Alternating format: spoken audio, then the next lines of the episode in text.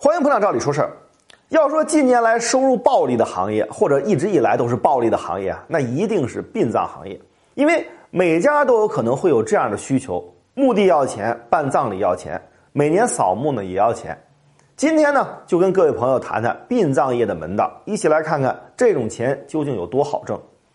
买房难，买墓地更难，很多墓地每平米的价格都超过了一线城市的房价。一些卖墓地的企业拿地的成本是很低的，要么就是很早就买了地，要么就是政府给划拨的地，基本都是一平米几百块钱就能拿下，最便宜的才几十块钱。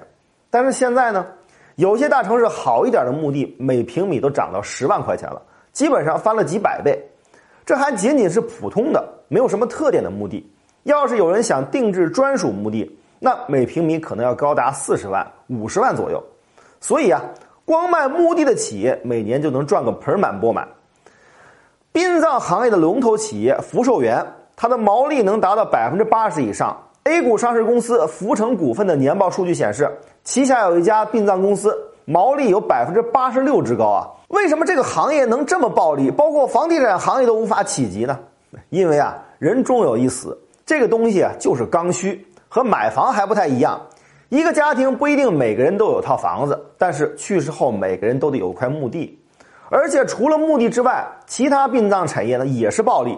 老百姓买这些都是图个纪念，图个习俗，这个钱花了也就是花了，其实也没有什么别的效果。针对这种情况，民政部此前就发布过一份征求意见稿，决定好好整治整治这个行业，限制规定殡葬服务的价格，不能让企业垄断，以后漫天要价，而且呢还限制了墓地的规模。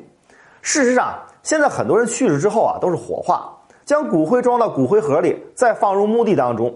一个骨灰盒就那么大，所以说要太大的墓地也是完全没必要的。这个消息一出，很多做殡葬行业的公司股票就大跌了不少。不管咋说，这件事对咱们老百姓来说都是有弊无利的。